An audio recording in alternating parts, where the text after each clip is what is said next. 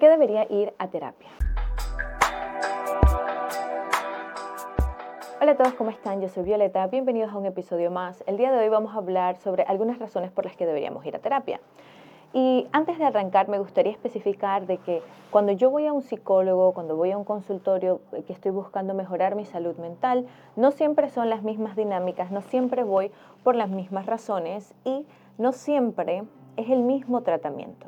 Cuando yo digo ir a terapia, podríamos estar refiriéndonos a un caso clínico, alguna patología. Yo ya estoy teniendo problemas de salud mental, digamos que estoy presentando algún tipo de depresión, ansiedad, eh, pueden ser personas que tienen trastornos de la personalidad y así sucesivamente. Podemos hablar de casos de esquizofrenia y en todos estos casos donde tengo problemas de salud mental patológicos, entonces yo necesito incluir dentro del tratamiento terapia. Terapia para que ayude al individuo a manejar sus síntomas, para que ayude a que reconozca, a que reconozca qué situaciones les pueden les llevan a tener recaídas y también hay distintas terapias dentro de estas patologías que les van a ayudar a sus familiares a que comprendan más ¿no? la psicoeducación, entre otras. Pero aparte de este tipo de terapia que estamos hablando a nivel patológico, también podemos hablar que dentro de psicología tenemos también la consejería. Y cuando hablamos de la consejería estamos hablando de situaciones que no son patológicas, pero que son problemas que me están afectando en el día a día y problemas particulares. Por ejemplo, podríamos hablar de divorcios, problemas familiares, rupturas amorosas. Estamos hablando también, no sé, de situaciones en las que tengo que tomar decisiones y necesito una visión mucho más clara o alguien que me ayude y me guíe a través del proceso. Y asimismo podemos ver otros enfoques como enfoques más humanísticos, donde en estos enfoques humanistas se habla de que todas las personas deberían de buscar esta ayuda para encontrar su máximo potencial. Entonces ya no estamos hablando de un enfoque tan patológico de que necesitas tener algún problema en tu salud mental, pero sí de que no solamente no tener patologías es salud, sino que ir en esa búsqueda de bienestar y potenciar eh, esa felicidad, potenciar esa plenitud en tu vida. Ahora, antes de arrancar, solamente decirles que les dejo mis redes sociales en la caja de descripción, mi reto autoestima, mi guía de autoestima, mi reto para alcanzar metas y también les dejo mis sesiones personalizadas en la caja de descripción. Ahora sí, arranquemos. Ok, primeramente dentro de mi lista les he puesto aprender a lidiar con el estrés y la ansiedad. Y yo siento que hoy en día tenemos mucho este problema a nivel social, tenemos mucho estrés, mucha demanda, nuestra sociedad está muy corrida y aparte de eso tenemos mucha estimulación de los aparatos electrónicos, del teléfono, estamos constantemente viendo Instagram, viendo todas estas redes sociales que nos muestran una realidad que que no es tan real o nos muestra solo las mejores partes de la vida de otras personas. Entonces es muy fácil que yo me pueda comparar, que me sienta incómoda con mi vida, que pueda, si no tengo también eh, un dominio en mis pensamientos o no sé controlar estos pensamientos que se desvían, me puedo ir muy rápido a la comparación y esta comparación me puede llevar a niveles de autoestima muy bajos y esto me puede llevar a tener ansiedad también. Hoy en día también estamos en una sociedad donde premia mucho ser productivo. Siempre sentimos que no es suficiente, siempre sentimos que necesitamos dar más, trabajar más, más horas, hacer más cosas. Y esto también nos puede llevar a no encontrar el límite entre nuestra vida personal, el descanso, el bienestar y el producir, producir, producir, ¿no? Ser productivos. Todos estos cambios sociales o estas demandas nos pueden llevar a nosotros también a tener ansiedad y estrés. Que es importante que nosotros sepamos que la ansiedad y el estrés son em, sensaciones, eh, emociones importantes para nuestra vida, son importantes para sobrevivir, para hacer las cosas que tenemos que hacer, para cumplir con nuestros desafíos. Pero tener ansiedad de forma desproporcionada no solo afecta nuestro bienestar psicológico o cómo nosotros convivimos con nuestro entorno, pero también va a afectar nuestra salud física, los niveles de cortisol muy alto, podemos aumentar los niveles de azúcar en sangre. Entonces todo esto es importante. Si yo siento que estoy perdiendo el control de mi vida, si yo siento que tengo demasiada ansiedad, antes de que esto se convierta en algún patrón, en algo que se puede convertir en algo eh, crónico, es importante que yo busque ayuda, que yo encuentre herramientas que me van a ayudar a mí a manejar ese estrés. Y es muy probable que en terapia o en consejería tú puedas encontrar esos tips dependiendo de la situación en la que tú estés, dependiendo de a qué es lo que te estás enfrentando, que se adapten mucho a tu estilo de vida y que te ayuden a manejar el estrés.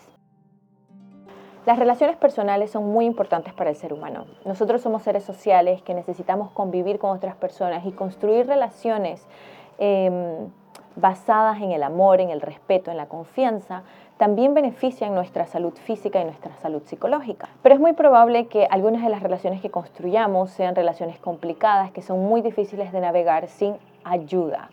Y también puede ser de que nosotros estemos presentando problemas para construir esas relaciones, para escoger las mejores personas en nuestras vidas, para escoger las mejores relaciones, para disminuir o para mm, superar el miedo que tenemos quizás de confiar en otras personas, el miedo de, ser traicionados, el miedo de sufrir cuando entregamos el 100% en las relaciones que estamos construyendo.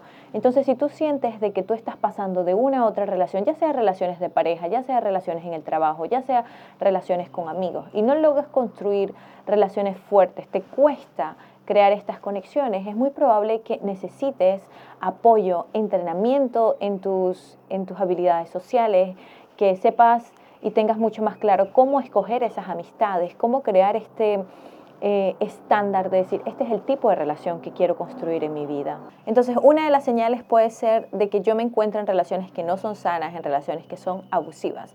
Y entrar en terapia o entrar en un proceso de mm, seguimiento a nivel psicológico me puede ayudar mucho a darme cuenta cuáles son los patrones que yo estoy repitiendo, eh, cómo puedo ir alejándome poco a poco, tener este seguimiento, que muchas veces es muy importante. Yo puedo saber cuáles son las técnicas, pero tener el seguimiento de alguien que esté atrás mío diciendo, a ver, ¿cómo vas con este ejercicio? ¿Cómo te ha ido esta semana? Me puede ayudar a tener mucho más avances, a sentirme acompañado, acompañada en ese proceso de mejorar, eh, de alguna forma, mi autopercepción, de mejorar la forma en la que estoy escogiendo esas relaciones a mi alrededor. Ahora, otro punto que también me parece importante es eh, superar traumas y duelos. Cuando hablamos de traumas estamos hablando de experiencias inesperadas que nos afectan profundamente en nuestro psique, nos afecta a nivel emocional, que causan eh, un miedo repetitivo, causan pensamientos intrusivos, causan problemas para manejar el estrés, pueden causar aumento de estrés, aumento de ansiedad.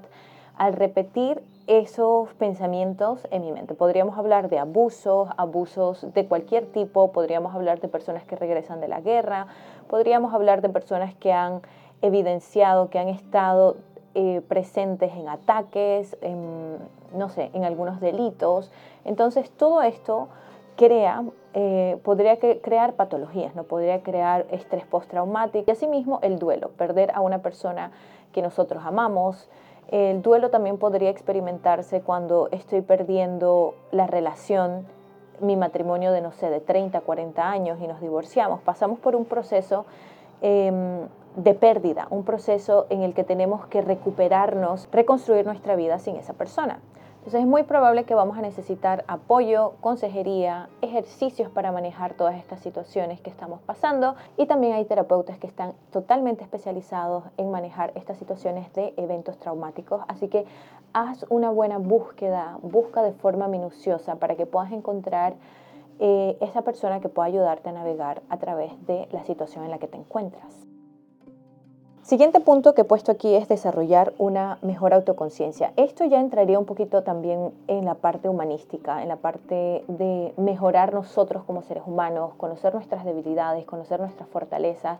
Y esto también se utiliza mucho, por ejemplo, las personas que están buscando trabajo, que están entrenándose para entrevistas, que necesitan eh, muchas veces encontrar esta diferenciación de ellas, pero también personas que están buscando crecer ellas como personas, encontrar un propósito en sus vidas, Em, navegar a través quizás de esta sensación de sentir de que no saben hacia dónde se dirigen. Entonces, autoconocerme, esta autoconciencia puede impactar muchísimo en la vida del ser humano, no solamente en la parte de conocer fortalezas y debilidades, sino cuando yo me conozco bien, sé también lo que estoy buscando como pareja, como amigo, en el trabajo, a lo que me quiero dedicar.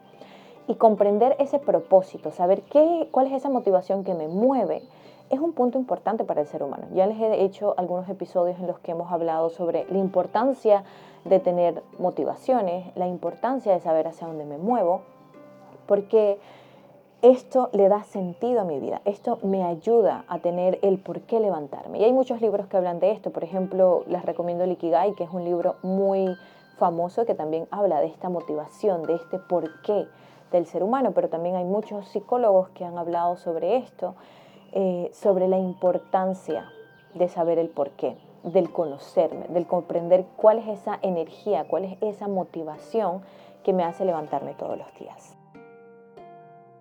Y bueno, por último entonces vamos a hablar de poder manejar trastornos mentales. Trastornos eh, de la salud mental, cuando ya estamos hablando de trastornos bipolares, de esquizofrenia, de diferentes tipos de trastornos, independientemente de cualquiera que sea. Y recuerden que muchos de estos trastornos de los que nosotros, que son muy famosos, ¿no? que muchos ya conocemos, que tenemos muchos accesos a ellos, a saber de qué se tratan, de qué se trata tener bipolaridad, cuáles son los tipos de bipolaridades, de la depresión, de la ansiedad. Eh, muchos de ellos vienen acompañados de medicación, ¿no? A través del psiquiatra, ustedes van a recibir medicación que si es depresión, pues antidepresivos, ansiolíticos, eh, estabilizadores, para manejar los síntomas del trastorno. Pero siempre, siempre es importante que ustedes puedan incluir a través del tratamiento terapia. Terapia porque los medicamentos les van a ayudar, ayudar a que reduzca los síntomas, a que se sientan mejor, pero es importante que entrenemos nuestros pensamientos, entrenemos nuestra mente para que nosotros también nos eduquemos y sepamos manejar estos síntomas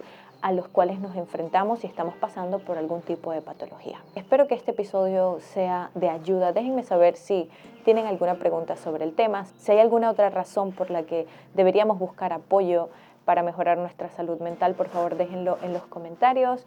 Yo soy Violeta Martínez y nos vemos en un próximo episodio. Chao.